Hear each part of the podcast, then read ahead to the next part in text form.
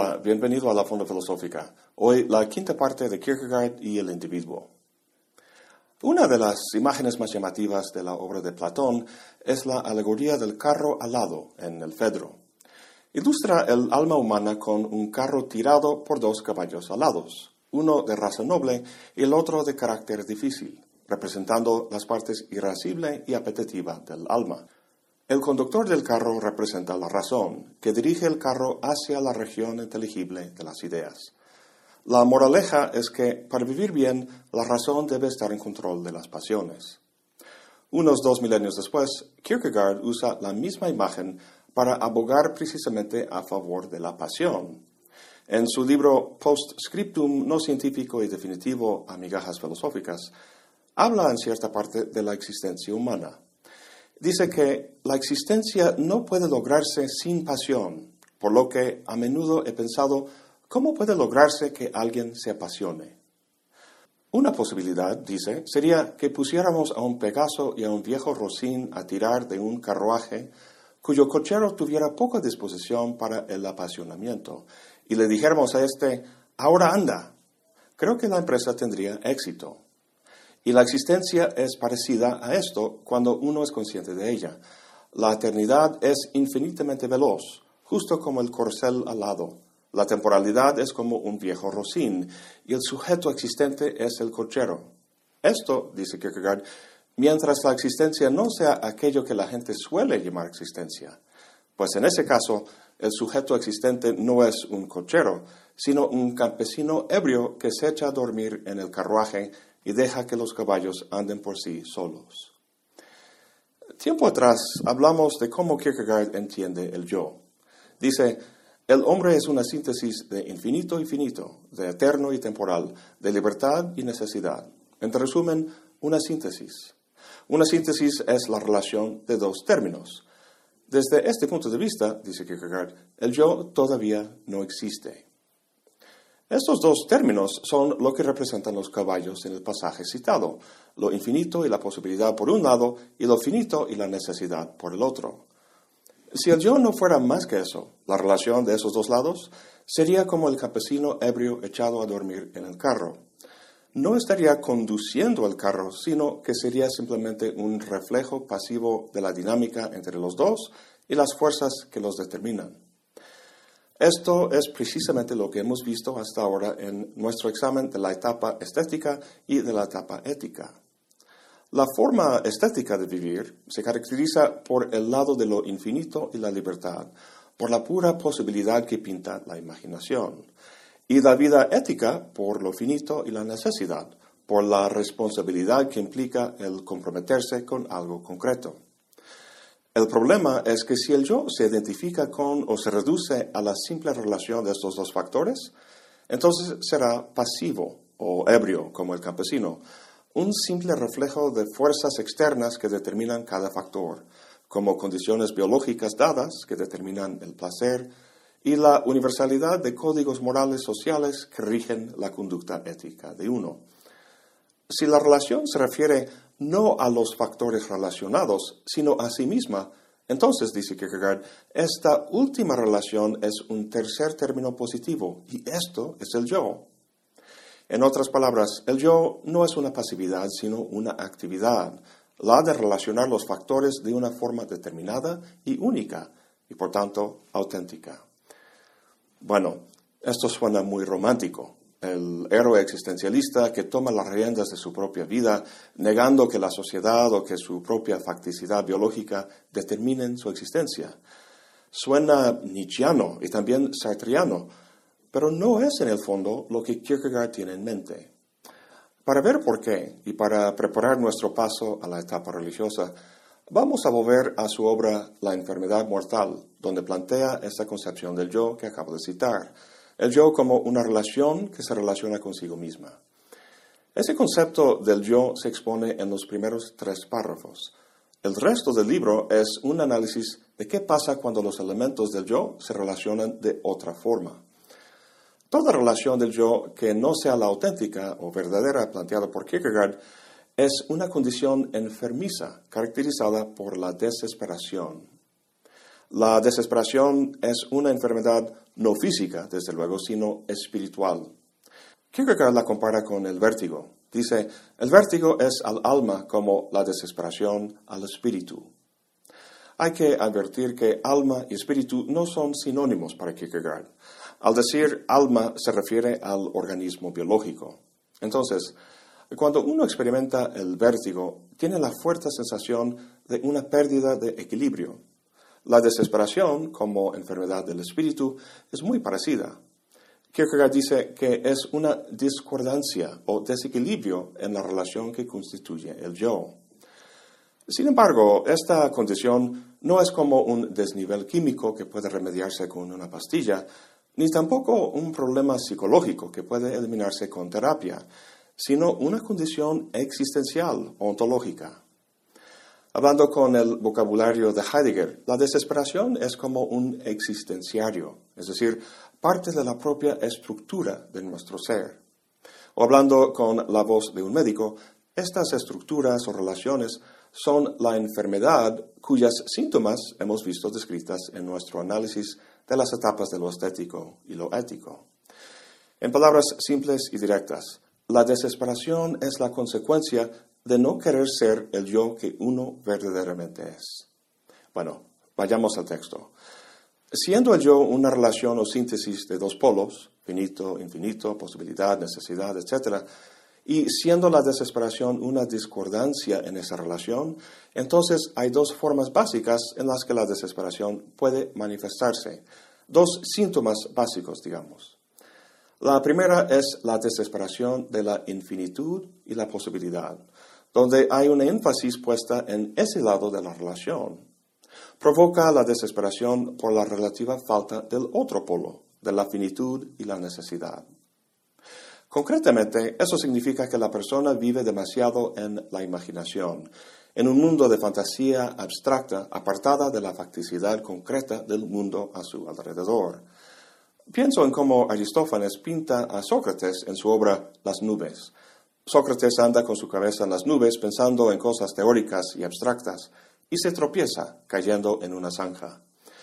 Imagínate a alguien muy sensible, preocupado por la pobreza y la injusticia en el mundo en lo abstracto, pero que no ve a la persona concreta pidiendo dinero en la calle. Estas personas se pierden en la posibilidad, en el puro sueño, incapaces de aterrizarse y de realizar una de esas posibilidades. Es como un globo que va subiendo y subiendo hasta perderse de la vista. Así puede perderse el yo, desapercibido y sin hacer ruido alguno. ¡Puf! La otra forma de discordancia es al revés, donde el énfasis se pone en la finitud y la necesidad, en detrimento de la infinitud y la posibilidad. Personas de ese tipo son cuadradas y conformistas. Nada de lo que hacen jamás te sorprenderá porque se han alineado con las costumbres y expectativas de su grupo social. Dice Kierkegaard, junto a la desesperación que se sumerge a ciegas en el infinito hasta la pérdida del yo, existe otra de una especie diferente, que se deja como frustrar de su yo por el otro. Viendo tantas gentes a su alrededor, cargándose de tantos asuntos humanos, tratando de captar cómo anda el tren del mundo, ese desesperado se olvida de sí mismo, olvida su nombre divino, no se atreve a creer en sí mismo. Resulta demasiado arriesgado ser sí mismo y mucho más fácil y seguro ser como los demás, una copia, un número, uno más de la multitud. Aquí la relación o síntesis de los dos polos no se sostiene, se deshace al perder uno su yo en el anonimato de la multitud. En el sofocante conformismo que no vislumbra nuevas posibilidades, uno se desespera. La necesidad de una relación más equilibrada entre lo necesario y lo posible la expresa Kierkegaard en una metáfora muy bonita y atinada. Dice que el descarriarse en lo posible es como los balbuceos de un infante, que al enunciar puras vocales no enuncia nada definido y es por tanto como ser mudo. Por el otro lado, la necesidad es como los consonantes, pero para pronunciar algo con ellos hacen falta vocales. El habla requiere tanto de vocales como de consonantes, de la misma manera que la vida humana requiere de posibilidad y necesidad en una relación equilibrada. A estas alturas del libro, Kierkegaard cambia su mirada analítica y considera el fenómeno de la desesperación según el grado de conciencia que uno tiene de ella, ya que para que la patología se remedie, uno tiene que estar consciente de ella. Bueno, hay tres grados. El primero es la desesperación en la que uno no está consciente de su desesperación, en la que uno ignora tener un yo. A primera vista, esto puede parecer contradictorio. ¿Cómo puede uno padecer la desesperación y no estar consciente de ello? Imagínate un chavo con padres ricos que lo pasa chupando y saliendo con chicas, o sea, disfrutando de la buena vida. Hace años me tocó hablar con alguien así. Me preguntó a qué me dedicaba y le dije a la filosofía. ¿Qué es eso? me preguntó. Intenté describir los temas y las preocupaciones de la filosofía, terminando con la cuestión por el sentido de la vida. El sentido de la vida, dijo, eso es fácil, chelas y viejas. Cuando me despedí, me quedé pensando en su respuesta y me sentí mal por él. Es un ignorante, pensaba. Pero luego pensaba, ¿Quién soy yo para decirle que vive mal? ¿Quién no optaría por chelas y viejas o viejos sobre la angustia existencial? Pues Kierkegaard nos da una respuesta. Recuerda que Kierkegaard no utiliza la palabra desesperación como nosotros para describir una emoción o estado psicológico como la depresión o la angustia. Estas emociones son síntomas de la enfermedad que es la desesperación. De la misma manera que uno puede estar enfermo sin tener síntomas. Por ejemplo, beber alcohol muchos años sin padecer síntomas de cirrosis hepática, uno puede estar en la desesperación sin sentirla.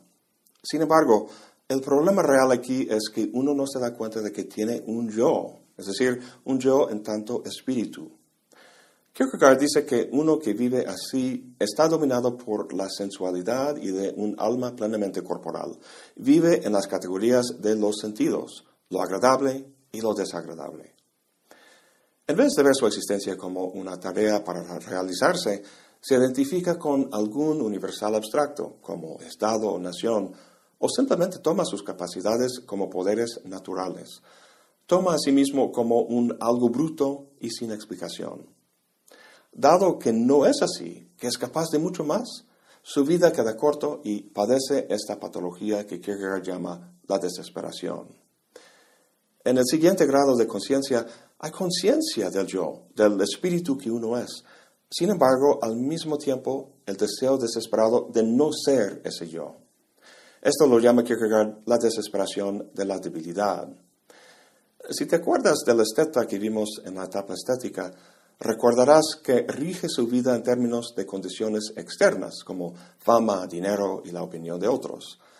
Tarde o temprano, dice Kierkegaard, algo le pasa, choca contra algo o algo choca contra él, lo cual le lleva a desesperar.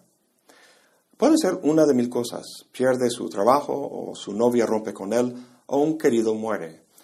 Se le adviene entonces una sensación de frustración, depresión o malestar. ¿Y qué es lo que hace? ¿Qué es lo que hacemos casi todos? Identifica lo que sucedió como la causa de su malestar. Regirse la vida como lo hace el esteta significa identificar alguna condición externa cuya satisfacción traerá felicidad y otras condiciones que causarán dolor. El camino de la vida viene siendo entonces el trazo de un mapa que evite el último y que se apunte al primero. Pero eso es imposible. Tarde o temprano uno se tropieza sobre un obstáculo que le causa dolor o que le lleva a decir desesperadamente, si no fuera por eso, estaría feliz. Para Kierkegaard, eso es confundir el síntoma con la enfermedad. De lo que se desespera no es la pérdida del trabajo o de la pareja, sino de uno mismo. O sea, no que no hayas logrado una meta, sino que tu forma de ser, tu forma de relacionarte contigo misma, haya sido tal que esa meta haya sido la más alta e importante. Y el punto es que uno sabe esto, sabe que ningún objeto o condición externo y finito puede servir como base de una felicidad duradera y de hecho eterna. Kierkegaard dice que uno vislumbra su condición de desesperación, pero que luego se le ocurre que a lo mejor su problema tenga otra causa, algo externo a sí mismo, y que si esto se cambiara ya no se desesperaría. o quizá con diversiones o trabajo, ocupándose de cosas para distraerse, que puede, mediante su propio esfuerzo, mantener su condición en la oscuridad, o sea, apartarla de la vista. En toda oscuridad, dice Kierkegaard, hay una relación dialéctica entre el conocimiento y la voluntad. Sócrates no habría estado de acuerdo. Él pensaba que nadie hacía mal de forma voluntaria, sino solo por ignorancia. En cambio, Kierkegaard nos enseña que el que se desespera es cómplice en su propia condición. Engaña a sí mismo con distracciones y pretextos para evadir su yo verdadero y la responsabilidad que implica. Mucho más fácil echar la culpa a algo externo, y por eso lo llama Kierkegaard la desesperación de la debilidad. Donde esta forma de desesperación es pasiva y corresponde a la etapa estética, la siguiente y última es activa y corresponde a la etapa ética. En ella uno sí quiere responsabilizarse y ser sí mismo. Este es el yo que, como vimos hace rato, no se deja llevar por los factores que relaciona, sino que se relaciona consigo mismo, un yo activo que toma las riendas de su vida. Dijimos que suena muy romántico y heroico, y de hecho aquí podemos encontrar no solo el yo nietzscheano y sartriano, sino también el de Kant, que se rige por el imperativo categórico, y el de Hegel, realizando lo absoluto en el seno social. Sin embargo, este no es el yo verdadero para Kierkegaard. Es que no hemos terminado aún su definición en términos de las relaciones. Su yo verdadero está por verse. Pero antes de terminar la definición, Veamos qué tienen en común la antropología de todos esos grandes filósofos y la razón por la que, según Kierkegaard, no se sostienen. Lo que tienen en común estas posturas es la autonomía del yo, su autosuficiencia al determinar su existencia. Si nos fijamos un momento en la filosofía de Sartre, vemos su famosa distinción entre el ser en sí y el ser para sí. Este último es el yo autónomo y libre, equivalente a la relación que se relaciona consigo misma en Kierkegaard. El ser en sí es donde uno no acepta su libertad, sino que deja que factores extrínsecos determinen su existencia. Esto para Sartre es la mala fe, equivalente a la desesperación de la debilidad que acabamos de ver. Sin embargo, Kierkegaard piensa que el yo sartriano, el héroe existencialista que nos ha pintado la tradición, también encierra una forma de desesperación, de hecho, la más intensa que hay. ¿Por qué? Pues cuando hablamos de la etapa ética, comentamos que es imposible que uno viva de forma totalmente consecuente con los principios éticos, sean social o personalmente establecidos, que siempre habrá dilemas éticos que un principio dado no podrá resolver de forma nítida y clara. De esta manera, uno tendrá culpa, por lo que Además, tendrá la necesidad del perdón, un perdón que uno, autosuficiente y soberano, es incapaz de conferir a sí mismo. ¿Por qué? Kierkegaard dice, ese príncipe absoluto es un monarca sin reino, quien en el fondo no gobierna nada. Su situación, su soberanía está sometida a esta dialéctica, que en todo instante es legítimo el motín. A fin de cuentas, en efecto, todo depende de la arbitrariedad del yo. Lo que señala aquí es que los valores y principios con los que uno se compromete se establecen por nada más firme que la voluntad, por lo que, tan fácil como se establecieron, pueden deshacerse. La decisión de la voluntad, en última instancia, tiene que ser contingente para que sea autónoma, y gracias a ello el yo que se forja es tan sólido como un castillo en el aire dice Kierkegaard, el hombre desesperado pues no hace más que construir castillos en el aire, tomándolos como molinos de viento. Aquí hay una clara referencia al Don Quijote. En uno de sus cuadernos, Kierkegaard critica a Kant y la ley que uno da a sí mismo al hablar de los golpes que Sancho Panza aplicaba a su trasero para irse adelante. Para que uno sea llevado a hacer algo, dice Kierkegaard que tiene que haber una compulsión, para que sea un asunto serio y no solo cómico. Volvamos a terminar la definición del yo. Dice Kierkegaard que el yo es una síntesis o relación de dos términos o conjunto de factores. Entonces, están los dos términos y aparte la relación misma, un tercer elemento. Cuando esta relación se refiere a uno de los factores, no es más que una unidad negativa, dice Kierkegaard, como en el caso del esteta y la desesperación de la debilidad. Pero cuando se refiere a sí misma, es una unidad positiva, y eso, dice, es el yo. Esto es lo que acabamos de ver con el hombre ético, que determina a sí mismo. Sin embargo, este yo está en un estado de desesperación, lo cual, recuerda, significa una discordia en la relación del yo. Kierkegaard llama a esta condición la desesperación desafiante, porque insiste en su autonomía y soberanía a pesar del suelo endeble de la voluntad sobre la que se basa. Kierkegaard termina su definición con la siguiente observación. Dice que esa relación positiva ha de haber sido planteada o establecida por sí misma o por otra cosa. No puede ser una relación establecida autónomamente, porque, según su análisis, padece la desesperación, lo cual significa que es una relación discordante. ¿Hay una relación acorde? Si la hay, entonces la relación ha de haber sido establecida por otro. Dice Kierkegaard, si nuestro yo se hubiese planteado el mismo, no existiría más que una forma de desesperación, no querer ser uno mismo, querer desembarazarse de su yo. Esto, como hemos visto, es la mala fe sartriana. Sin embargo, hemos visto que hay otra, la voluntad desesperada de ser uno mismo.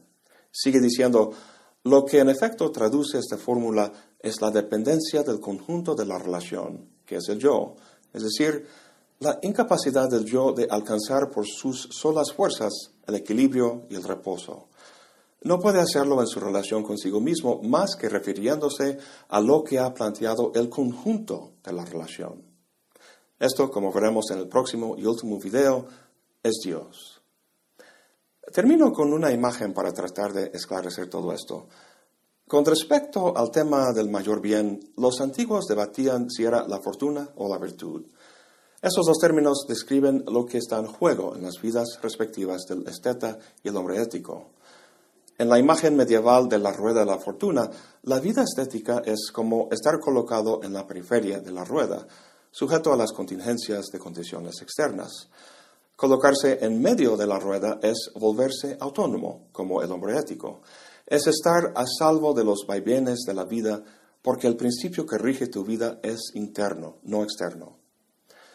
Hemos visto que Kierkegaard encuentra problemas con estas dos posturas. Entonces, ¿dónde colocarse? ¿En la periferia? No, ni tampoco en el centro. Me quedé pensando y no veía otras opciones, y luego se me ocurrió que quizá hay que transformar la rueda en esfera. Se me vino a la mente la famosa definición de Dios de Pascal.